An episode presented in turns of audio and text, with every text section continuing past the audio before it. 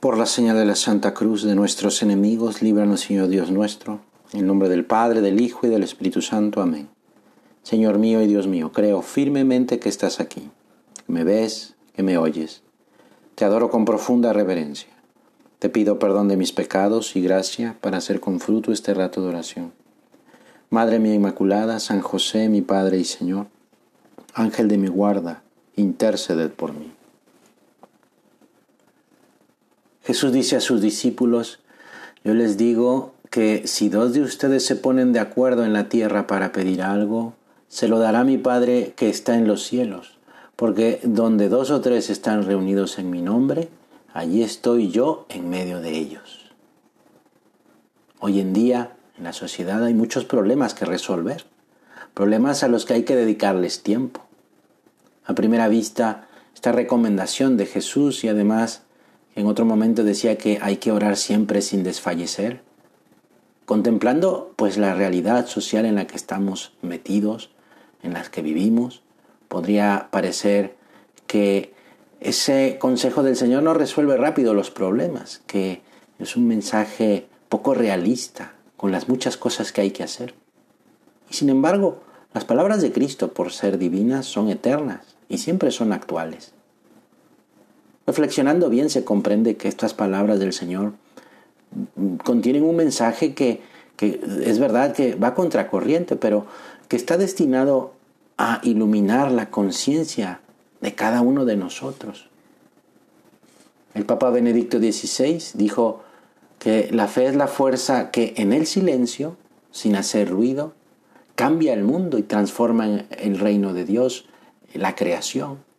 Y la oración es esa expresión de la fe. Cuando la fe se llena de amor a Dios, reconociendo a Dios como Padre bueno y justo, la oración se hace perseverante, insistente. Se convierte en un grito del alma que penetra en el corazón de Dios. De este modo, la oración se convierte en la mayor fuerza de transformación del mundo. Porque nos llena de esperanza, una esperanza que se funda en la fe y se expresa en esa oración incansable.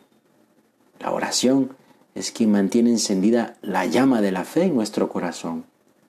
Por eso es necesario rezar, rezar sin interrupción para seguir de cerca al Señor, porque Él mismo nos da ejemplo y ora continuamente a su Padre, habla con Dios. Así nos lo muestra San Lucas en su Evangelio, por ejemplo. Dice, Él se retiraba, Jesús se retiraba a lugares apartados y hacía oración. En otro momento también dice, estaba haciendo oración en cierto lugar y cuando terminó le dijo uno de sus discípulos, Señor, enséñanos a orar. ¿Cómo sería esa oración de Jesús que daban ganas de hacerlo también? Tú y yo también tenemos muchas ganas de esforzarnos por convertir nuestro día en esa conversación con Dios. De tal modo que nuestra oración no sea un acto aislado solamente que se cumple y luego se abandona. Queremos, Señor, hacer el propósito como dice la Sagrada Escritura. Por la mañana pienso en ti y por la tarde se dirige hacia ti mi oración como el incienso sube al cielo. También nos aconseja San José María. Toda la jornada puede ser tiempo de oración, de la noche a la mañana y de la mañana a la noche. Más aún, como nos recuerda la Biblia, también el sueño puede ser oración. Aunque Dios no está limitado al tiempo, Hace algunos años leí el siguiente favor que se le concedió a una persona por medio de la oración al Beato Álvaro del Portillo. Hacía más de siete meses que me habían anunciado un cambio de proyecto dentro de mi empresa, con el que ganaría notablemente en todo, en localización del trabajo, en contenido, en cuestión económica también. Pero pasaba el tiempo sin más noticias y la verdad es que había perdido la esperanza.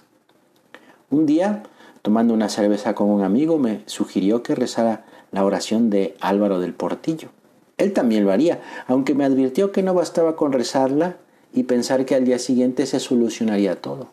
Había que ser constante, porque con la oración, explicaba este amigo, no pasa como con las máquinas de refrescos. Con una moneda, una estampa rezada, sale un producto, se cumple el favor. Pues al día siguiente de esa conversación, Solo me dio tiempo de rezar una vez la oración. Me confirmaron el cambio de proyecto que esperaba. Por supuesto, inmediatamente llamé a mi amigo y amistosamente pues le censuré su escepticismo.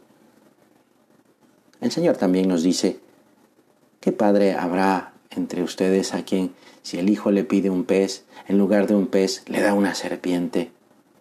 O si le pide un alimento, le da un escorpión. Pues si ustedes saben dar cosas buenas a sus hijos, cuanto más el Padre del cielo dará el Espíritu Santo a los que se lo piden. Estas palabras del Señor pues son una invitación, ¿verdad?, a la oración de petición. Dios quiere que le pidamos y que le pidamos con audacia, con la confianza propia de los hijos. Por eso podemos acudir con insistencia al Señor, porque todo cuanto le pidamos nos lo concederá si es para nuestro bien, para nuestra santidad. Pues a través de la oración Dios se da a conocer, en primer lugar, como verdadero Padre, que va al encuentro de sus hijos, los hombres, tú y yo, que siempre estamos necesitados de misericordia. Un Padre amoroso que sostiene, que levanta, que invita a la confianza.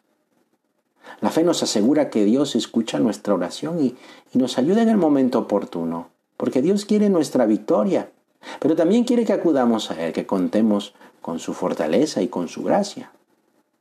La victoria del bien en el mundo está unida de modo pues muy fuerte a esta verdad. Un hombre que reza profesa esta verdad y en cierto sentido hace presente a Dios que es amor misericordioso en medio del mundo. Y si eso que le queremos pedir al Señor, que eso que tenemos en el corazón, esa petición se la hacemos a la Virgen, pues el resultado será el mejor. Te doy gracias, Dios mío, por los buenos propósitos, afectos e inspiraciones que me has comunicado en esta meditación. Te pido ayuda para ponerlos por obra. Madre mía Inmaculada, San José mi Padre y Señor, Ángel de mi guarda, interceded por mí.